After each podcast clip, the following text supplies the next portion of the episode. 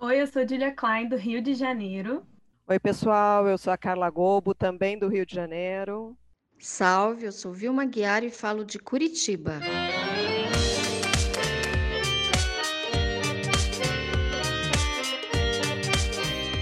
Estamos aqui no episódio de estreia do podcast Mulheres Públicas, um podcast educativo e jornalístico da Escola da Política. De mulheres para mulheres, fazemos política, porque lugar de mulher é também na vida pública. Em 2020, temos eleições municipais, com a escolha de prefeitos e prefeitas, além de vereadores e vereadoras. Estamos aqui trabalhando para ampliar as vozes das mulheres nessas eleições. Por isso, estamos conversando com as candidatas às eleições. A convidada de hoje é Letícia Lange, do PSOL, mas só na segunda parte. Nessa primeira parte do programa, Carla Gobo e Vilma Guiar vão discutir por que precisamos de mais mulheres na política.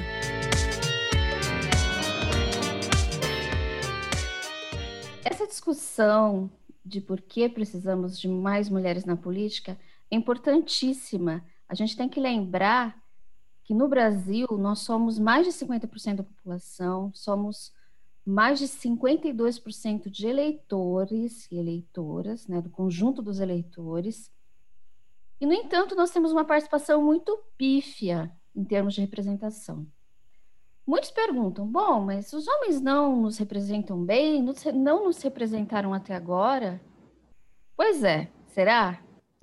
Então, isso a gente precisa pensar bem, porque uma das questões da representação é a questão da agenda pública.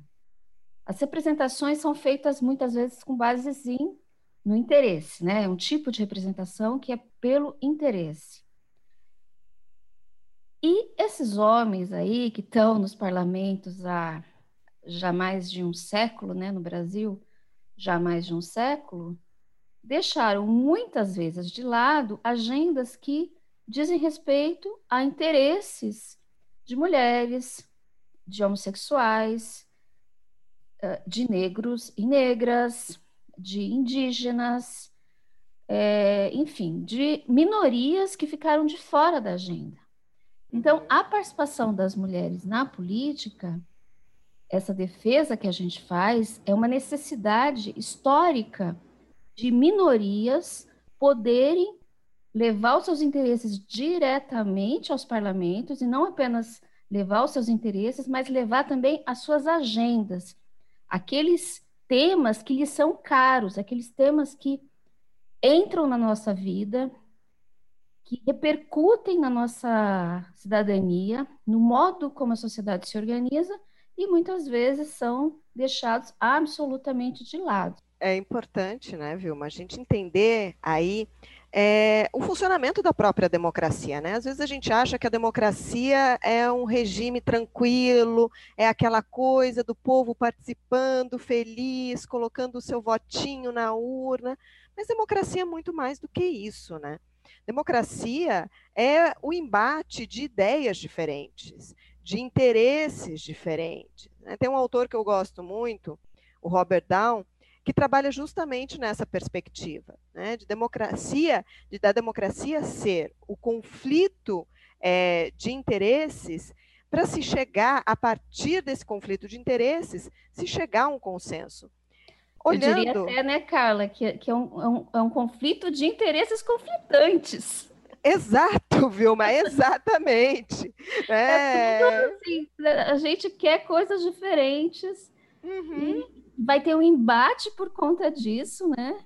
Exatamente. A gente e é desse embate que a gente vai chegar, né, a um meio termo aí, né? Então, isso me lembra muito algumas discussões que foram feitas lá na Constituinte de 88, de grupos de mulheres favoráveis ao aborto e o grupo, enfim, né, pró-vida. Né? Então, dos embates. É, Entre desses... muitas aspas, pró-vida, né?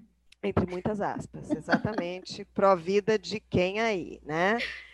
Mas do embate entre esses grupos é que saiu aí uma constituinte, né? Alguns direitos, né? Aborto em algumas condições, né? Que é claro que não deixou completamente satisfeita, satisfeitas aquelas mulheres que queriam uma, uma legislação menos restritiva e nem também deixou completamente satisfeito o grupo que queria uma legislação mais restritiva, né? Mas desse embate de, de interesses saiu aí uma legislação que de alguma forma, né, na, na Constituição serve é, a um grupo e outro grupo, né, ambos insatisfeitos, mas desse embate a gente tem aí um meio termo, né?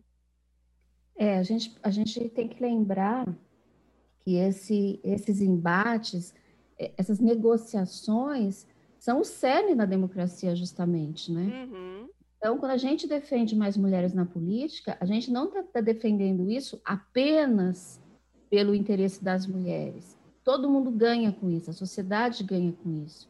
Sim. A gente teve aí uma notícia boa, né, esses dias, que é a nova constituinte no Chile, por exemplo, depois vai ser a primeira constituinte depois do governo Pinochet. Até hoje eles estão ainda sob uma constituição que foi escrita em plena ditadura do Pinochet. E essa nova constituição vai ser escrita por uma assembleia constituinte composta paritariamente por homens e mulheres. Então, a chance, por exemplo, dessa constituinte ser muito mais plural, atender muito mais demandas que estão espraiadas na sociedade chilena, do que se fosse uma constituinte formada por homens brancos de meia idade, heterossexuais, ricos, que é o perfil tanto do nosso parlamento quanto da maior parte dos parlamentos do mundo, né? Porque uhum. mesmo nos países em que há uma, uma participação maior das, das, das mulheres na vida pública, no, nos parlamentos, são muito poucos países que têm, de fato, uma, um equilíbrio.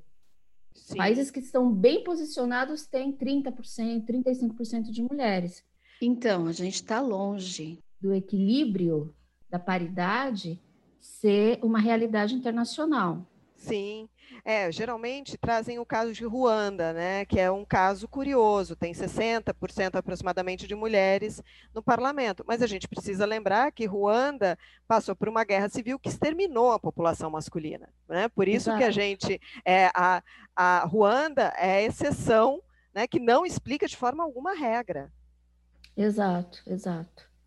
A gente pode lembrar, por exemplo, que as dificuldades que as mulheres têm na vida pública, que são históricas e são e têm uma raiz social muito profunda, essa essa dificuldade faz com que, aliás, essas dificuldades, porque elas são de muitas ordens, é, faz com que sejam necessárias políticas afirmativas, né? Uhum. É preciso introduzir mecanismos institucionais legais que permitam o crescimento. Sim. No Brasil, a gente tem previsto na legislação, desde 1998, algum tipo de reserva de vagas. Entretanto, a gente tem avançado muito lentamente. A gente, então, tem mais de 20 anos de uma legislação que prevê é, essas reservas de vagas, mas a gente passou aí na, na, nas últimas eleições de pouco mais de 10% para 15% agora de participação no Congresso Nacional. E no mundo a gente está bem mal, né, Carla? Sim, a gente está muito mal. A gente melhorou. A gente saiu da posição 154 para 140, né? Mas entre é. 191 países analisados aí pela União Interparlamentar. Então a gente é, de fato, a nossa representação de mulheres no Congresso está é, tá muito aquém né, da, do, do, do, que é, do que a gente pode ter, né? E assim, e também, né, Vilma, eu acho que é, é um ponto importante não só olhar para a representação, e eu acho que a representação é sim importante, né? Eu acho que muda é, muda inclusive o comportamento no parlamento, né? Você ter mul mais mulheres é, andando nos corredores, você ter mais mulheres no plenário, você civiliza, muda. né? Exatamente, exatamente. Civilizatório. Tem um ingrediente civilizatório, é isso, né? Assim, é, os homens provavelmente vão se sentir menos, né? É, antes que falem nem todo homem, né? mas enfim, alguns homens aí que se sentem né, à vontade para né, fazer piadas sexistas, vão se sentir um pouco mais constrangidos, né? tendem a se sentir um pouco mais constrangidos quando você tem mais mulheres ali, né? Você tem não, isso... se a gente não conseguir aprovar uma lei que autorize o aborto, pelo menos a gente diminui o índice de tosquice, né? Que já é um ganho. Já é um ganho enorme, enorme, né? Já é assim, a gente já melhora, já melhora muito o país, né? Tentando civilizar aí esses espaços, né? Lembrando que no Congresso Nacional, por exemplo, até 2016, não é 1816, é 2016, quatro anos atrás, não tinha nem banheiro feminino no plenário do Senado, por exemplo, né? Não, Vilma, Isso... e assim, e Brasília foi construída em 1960, né? Também não é assim uma construção arquitetônica do século 17, 18, né? É. Então, não, em 1960, na, começando a segunda onda do feminismo, não estavam pensando que mulheres poderiam ocupar aquele espaço, isso é bastante indicativo né, do, do, que, do que se pensa a política, de como se pensa a política. E o Niemeyer era comunista, né? Para você ver que essa questão é transpassa, ela é transversal às hum. diferentes ideologias políticas, né? Exatamente. Né? Então a gente tem né, uma, um arquiteto aí de esquerda comunista que não está pensando na questão, não está pensando que as mulheres podem ocupar aquele espaço ou podem querer ocupar aquele espaço. Ele não levou isso em consideração. Isso é bastante. É, a arquitetura também diz muito né, é, sobre sobre a sobre a sociologia, né, sobre os comportamentos sociais, né? Muito. Não sobre a sociologia propriamente, mas sobre os comportamentos sociais. Cristaliza, né? Coloca tijolo sobre tijolo. Uhum, exatamente. Então é isso, gente. A gente vai passar agora para o próximo bloco. Obrigada. Beijo, Carla. Beijo, Vilma.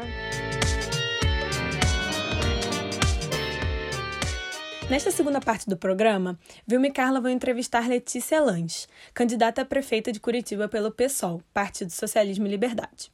Letícia é socióloga, psicanalista com formação também em economia, é ativista dos direitos humanos e é a primeira mulher transgênero candidata a uma prefeitura de capital no Brasil. Tivemos alguns ruídos na gravação da entrevista porque cada uma estava em sua casa, por isso pedimos a compreensão de vocês.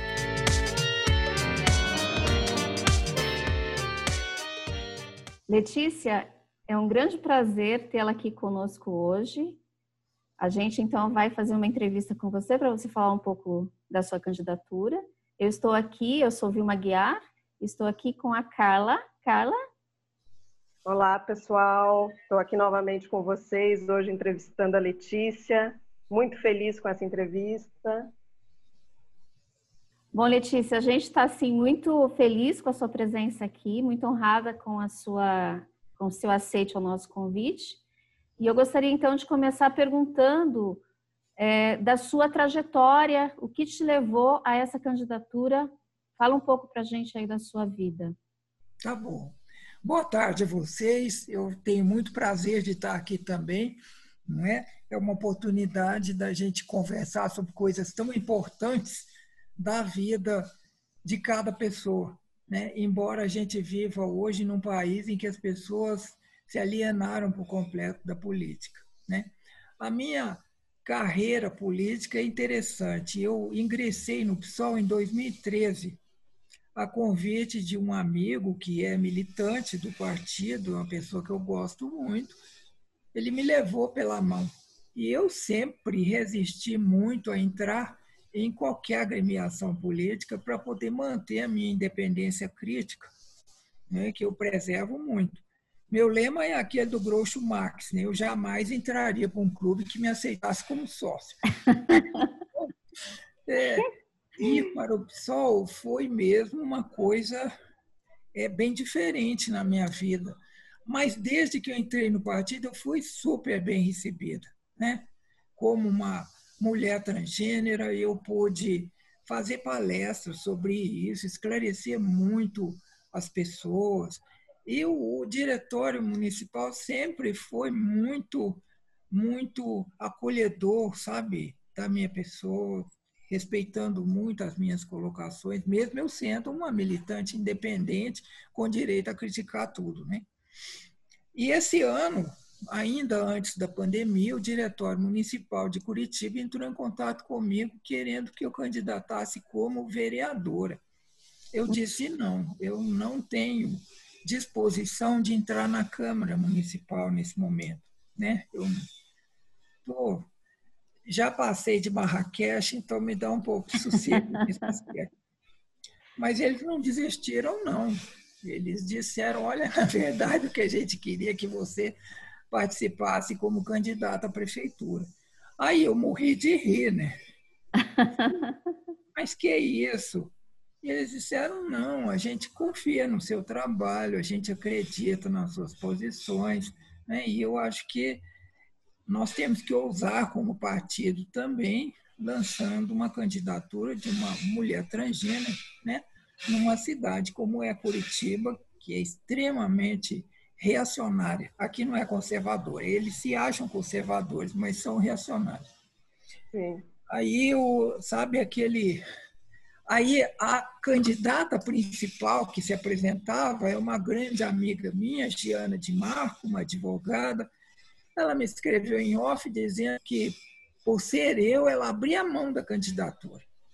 Nossa, aquilo me comoveu, sabe? Porque é uma pessoa que eu respeito muito. Conclusão: o partido me apoiou por unanimidade, a Giana é minha candidata a vice-prefeito, e nós duas estamos nesse pleito, né? cujo objetivo maior, para mim, é um objetivo pedagógico, sabe? De esclarecer a população em cima dos valores e dos fundamentos que regem o, o nosso partido. O PSOL é hoje o único partido que tem uma opção clara né, pelos interesses do povo brasileiro, clara e inequívoca. Não abre mão disso em nenhuma votação lá no Congresso Nacional, e vocês certamente acompanham política, sabem disso melhor do que eu. A gente chega a ter, inclusive, uma heroína, né, cuja morte até hoje não foi esclarecida. Então, isso tudo me faz acreditar no que eu estou fazendo, sabe? que está sendo, por sinal, muito prazeroso. Eu trouxe essa grande amiga que eu tenho também, que é a Lud, que é minha pau de toda a obra, né? num partido pequeno e sem dinheiro. Eu me lembrei dela, que é do teatro, e as pessoas do teatro têm essa capacidade extraordinária de fazer de tudo. Né? A Lud, além de ser muito inteligente, tem essa vivência e a gente tem tocado a campanha com poucos recursos, mas, como eu digo sempre, com um viés erótico muito forte, sabe? eu estou apregoando a pós-esquerda erótica, porque é, esse, essa política nossa é muito mórbida, sabe? É, é, falta falta tesão, parece que as pessoas não conseguem ter gozo, sabe? No sentido mais lacaniano do termo. não consegue. Então, para a gente, não. Hoje, por exemplo, foi uma coisa linda a gente lá na praça. Eu estou em dois grupos de risco, mas eu fui, porque só de ver aquela militância do PSOL, só meninada jovem, sabe? Gente nova ingressando na política, aquilo ali mexe com os brilhos de quem viveu debaixo da ditadura, né, gente? Sim. Com certeza. É. Então, Letícia, falando agora um pouquinho é, da cidade, do seu plano de governo, Curitiba é uma das poucas capitais né, que, em que as pessoas se orgulham muito né, da urbanização, da inovação nos transportes coletivos, da organização, do cuidado com o meio ambiente. Eu li numa das suas entrevistas que você quer gerir a cidade para as pessoas e não para as coisas. Sim. Então, a pergunta que eu faço para você, Letícia, é como gerir uma cidade em que grande parte do orgulho das pessoas estão nas coisas? é um orgulho superficial, sabe? Aquele orgulho de superfície. Então, que a gente se orgulha, mas, no fundo, é, se ele for questionado, ele cai. Daí uhum. uma, uma, das razões das pessoas serem muito reacionárias. Eu disse, né? A gente que ah, dedicou a vida às ciências sociais, há uma diferença crucial entre ser reacionário e ser conservador, né? Sim. Então, Sim. É, é, o reacionário ele não permite que você questione, porque ele sabe que se você questionar, aquilo ali vai cair. Ele não uhum. tem fundamento para aquilo. Curitiba foi um projeto urbano de muito sucesso há 50 anos atrás. Foi a primeira cidade, na primeira metade do século XX, nós tivemos no Brasil outras cidades planejadas, o caso de Belo Horizonte, Goiânia, né, que hoje estão detonadas. Goiânia nem tanto, mas Belo Horizonte já está detonado. Uhum.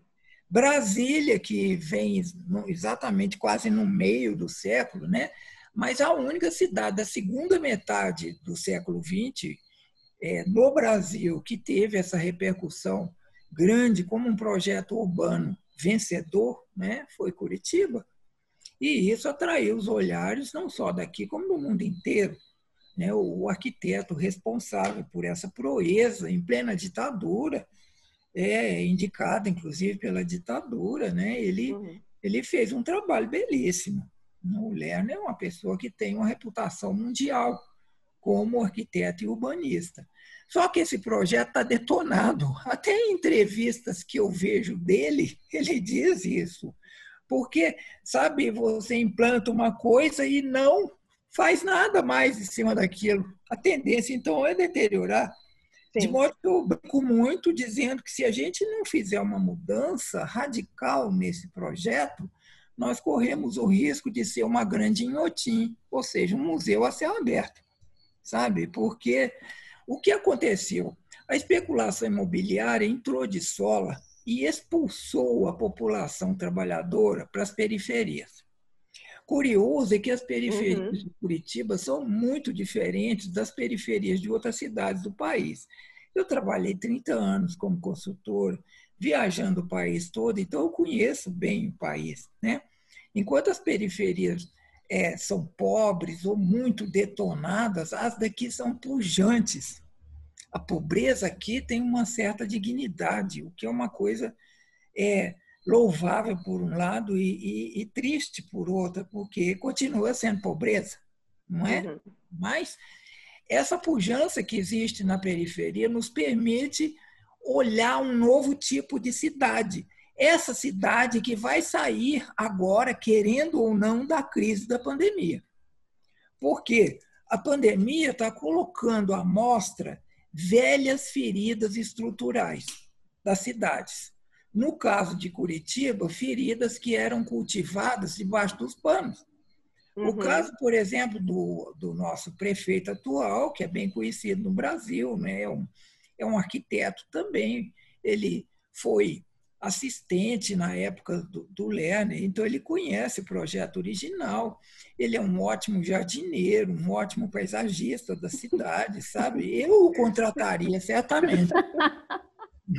Mas a visão dele de gente, de cidade, de população, de economia do cuidado, de economia da solidariedade é nenhuma, sabe? Uhum. Ou ele se faz de bobo, ou ele se deixa levar né, pelo cante cisne do, dos interesses financeiros que estão privatizando tudo nesse país e no mundo, né? Quer dizer, a, a última conquista deles foi a água. É, eu acho isso um absurdo tão grande, porque lá em Minas, de onde eu venho, água a gente não nega para ninguém. Né? A água é, uhum. é de graça. É um bem livre, como eu estudei em economia. Era, né? Porque você imagina que a visão dele, por isso eu disse, é uma, é uma sociedade que eu quero pensar para as pessoas e não para as coisas. Né? Ele é capaz, por exemplo, de reduzir 20% do leite da merenda escolar que está sendo fornecida para as crianças a despeito né, dessa crise, é, reduziu 20% para não diminuir o lucro dos fornecedores. Olha que lógica é essa. Uhum. Ou seja, as pessoas Sim. não têm importância, não. Se ele não entregar nada, não tem importância. O que importa é o lucro dele.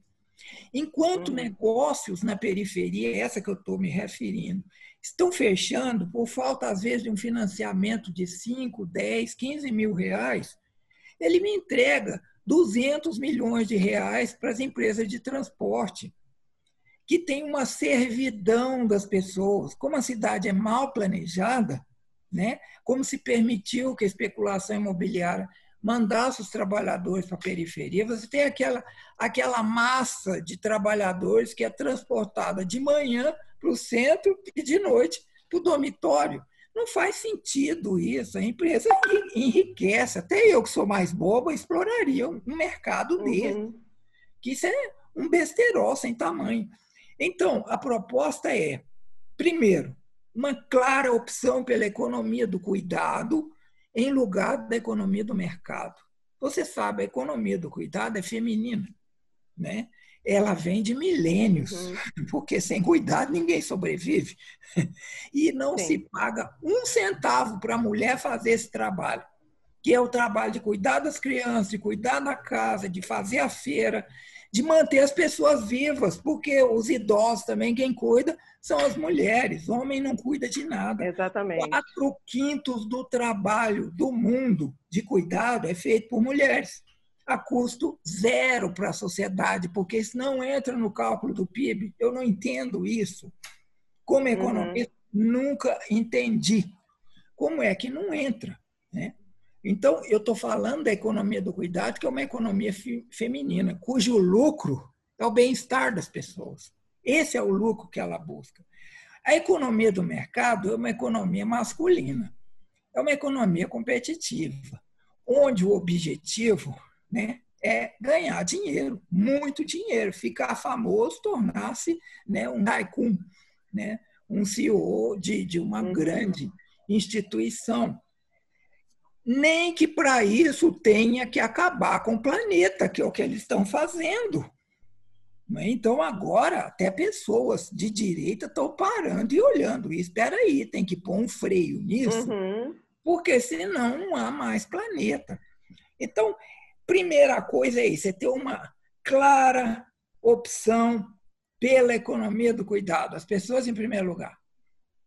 Né? Letícia, Oi, Gostei muito de ver você falando sobre a questão do planejamento urbano de Curitiba, da inovação que Curitiba foi, porque era, é justamente a minha segunda questão. Né? Tá. Então, lendo o seu plano de governo, né, eu fiquei assim, falei, gente, muito da, da proposta que tem aqui, eu via naquela proposta de 1970 do Jaime Lerner, né, da criação de ruas da cidadania, de comércios em volta para que as pessoas se precisassem se mover pouco pela cidade. Né? Então, eu gostaria de, é, que você é, falasse um pouco mais sobre isso. Né? Qual é a diferença do seu projeto de cidade para aquele projeto Curitiba Cidade Modelo de 1970? A diferença é que a gente quer colocar isso em prática. Não é?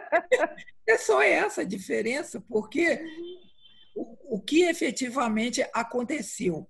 Todo esse, esse projeto ele estava em torno de uma cidade que hoje não corresponde nem a 30% da cidade que existe, sendo que esses 70% estão no que eu chamei de periferia. O próprio projeto é um projeto que vai centro-bairro, né? Que ele vai do centro uhum. para o limite da cidade, ele vai do centro para a periferia. A nossa proposta é o contrário, é periferia, centro. Porque uhum. é essa inversão é que vai propiciar esse tipo de coisa que você acabou de falar. Curitiba conseguiu implantar 11 ruas da cidadania, mas que hoje são pouquíssimas em relação ao que nós precisamos, sabe?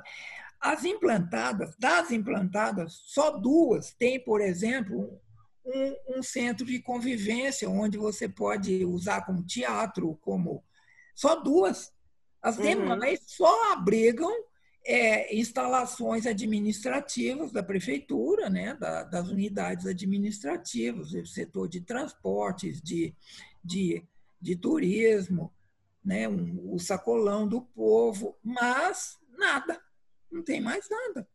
Uhum. Então, é ah, um elefante branco também dentro da cidade. Né? Assim como nós temos os faróis do saber, que Sim. também precisavam de ter multiplicado muito, né? e eles são concentrados em poucos bairros, e a ação deles está muito limitada. Imagina o que, que representa hoje divulgação do conhecimento, da informação, não é? E, e, e, eles ainda estão com livros lá. Ah, tá bom, tem uhum. Wi-Fi local, se você for, você pode utilizar, mas é muito pouco, né? É muito pouco. O que eu quero uhum. dizer é que o planejamento tem que inverter o sentido. Em vez da gente pensar né, é, em sistemas de transporte que vão movimentar massas enormes é, da periferia para o centro, vamos pensar em fortalecer essa periferia, tal como uhum. você lembrou muito bem, era o projeto inicial da cidade. Então, não há novidade nisso. A novidade, a novidade é que ganhou força, por exemplo, a partir das eleições agora na França, né? A Anne Hidalgo, que é uma socialista, você sabe, ganhou pela segunda vez como prefeita de Paris com a ideia da cidade de 15 minutos, que é uhum. essa. Né? É uma cidade descentralizada, né? e nesses polos descentralizados você chega em 15 minutos em qualquer lugar. Mas isso implica em você rever né? o sistema de saúde, de educação, né? de segurança, de negócios, né? é, uhum. é outra concepção, porque hoje ela é toda do centro para a periferia, como eu te disse. Então, é o contrário, nós vamos ter que aproveitar todas as vocações da periferia para inverter essa mão. Com uhum. isso, você sabe que tem uma perda enorme nesse transporte de massa. Né? Uhum. E ainda tem gente que fala em fazer metrô. Quer dizer, cidades que têm metrô estão querendo acabar com ele. E nós aqui no Brasil, como a gente é sempre avançado, né, sempre vamos fazer. Porque não faz sentido. Nós não podemos estimular o transporte por automóvel por causa das emissões de carbono. Uhum. Né? Ninguém aguenta isso. Então... É, Curitiba já é uma das cidades que tem mais automóveis por pessoa, né? É uma das capitais, eu acho que não é a primeira capital, né? Olha, em volume por pessoa, talvez a gente esteja em segundo ou terceiro lugar, uhum. perdendo apenas para São Paulo. Porque Sim. É também faz parte da ênfase do prefeito, que é um administrador de coisas, como eu te falei.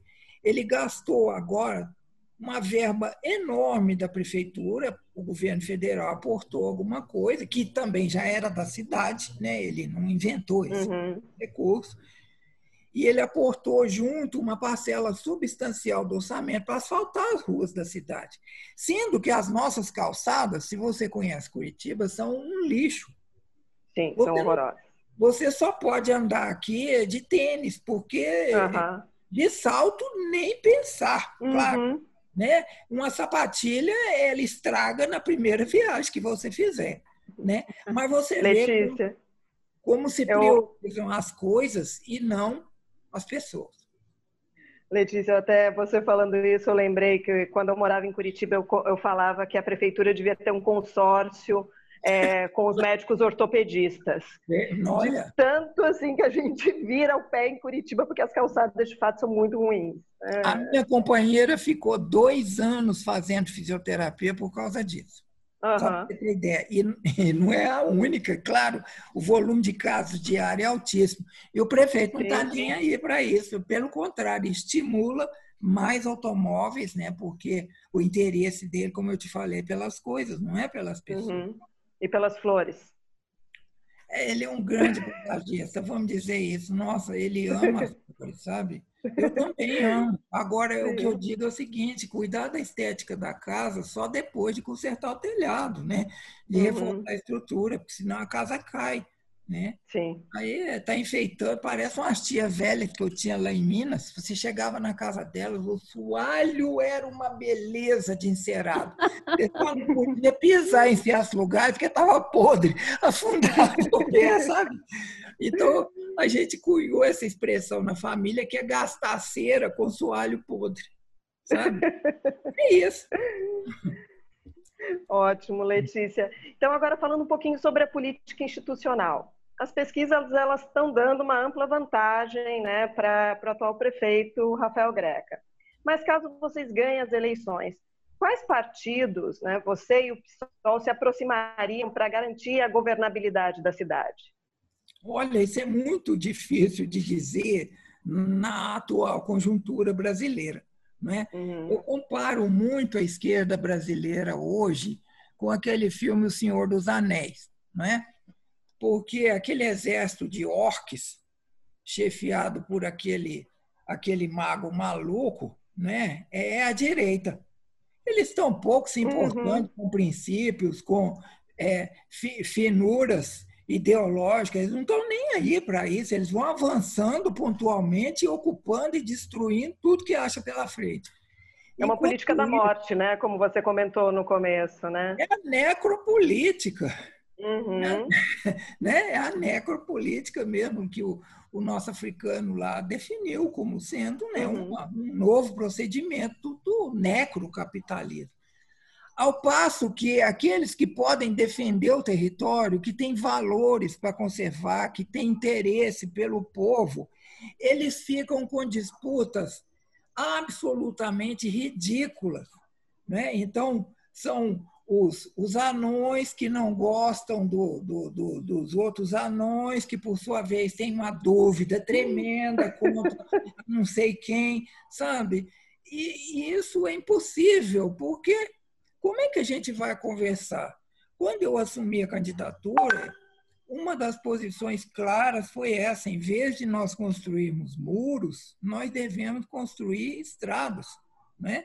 para unir perspectivas, porque o país está sendo ameaçado por uma ditadura fascista explícita, porque implícita já está aí, né? Uhum. Então é explícito. Então vamos fazer alguma coisa. Ah, mas fulano, Beltrano, porque a ideia de não sei quem. E ainda tem essa, essa política de apagamento e cancelamento que é típica da esquerda uhum. no Brasil, que é um uhum. nojo, sabe? É um nojo. De modo que a, a possibilidade de fazer os acordos, né? Ela está aí, ela está aberta, é claro, ninguém governa sozinho. Eu não imagino uhum. que você Sim. consiga governar uma cidade, por exemplo, excluindo parcelas até da direita. Não uhum. pode. Né? É, todos têm que estar incluídos, pelo menos no debate político, né? Uhum. que seja até como oposição. Mas como fazer isso quando existe essa perspectiva ideológica tão pesada? Sim. Não, ótimo, Letícia, muito muito boa a tua fala, muito esclarecedora do que das discussões que a gente vem fazendo, né, sobre o que é democracia, que democracia implica é, em oposição política, né, em ter oposição, em ter debates de ideias, né, em construir consenso a partir de debates de ideias, né. Então uhum. pensar em construir pontes, né, e é isso que nós muitas vezes nós estamos esquecendo, né, de construir essas pontes, né. É, encaminhando agora para o final, qual, qual é o seu recado, Letícia? Olha, o que eu quero nessas eleições, né? Claro que o voto é importante, especialmente para os nossos vereadores, porque muito mais importante do que eleger né, uma, uma majoritária é eleger um corpo de vereadores que seja atuante, que represente uhum. a população, porque tudo que o prefeito faz, a atual Câmara bate palmas, ele não tem oposição. Né? Então, Sim conquistar esse voto para os vereadores tem sido um alvo importante para mim, eu sempre tenho lembrado isso. E é claro, se vierem votos para nós, enriquece e aumenta muito a possibilidade dos nossos próprios vereadores. Mas eu, né, é, que estou no encargo de chefiar essa campanha e trazer uma mensagem, o que eu quero conquistar é a cabeça, o coração e as mãos das pessoas que foram sequestradas de uma maneira vil, de uma maneira torpe, não é? De tal maneira que as pessoas estão mais ou menos como que hipnotizadas diante de uma realidade que é contundente, né? Então, uhum. é isso que eu quero. Obrigada, Letícia. Então, obrigada pela sua disponibilidade, né, pelo seu carinho e boa sorte aí no pleito eleitoral, na disputa eleitoral. Para todas nós, né? Precisamos de sorte para sobreviver nesse país. Sim, sim, cada Beijo, vez mais. Muito obrigado. Namastê. Obrigada. Muito tchau, obrigada, tchau. Letícia. Um abraço e avante aí na campanha. Abração. Opa, vamos à luta. Obrigada, querida.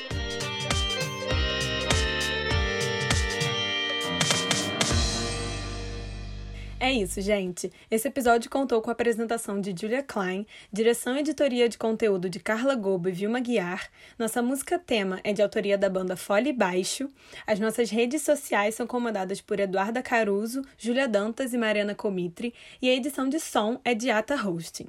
Sigam as nossas redes sociais e para mais conteúdos do projeto, estamos também no Instagram Mulheres Públicas Podcast.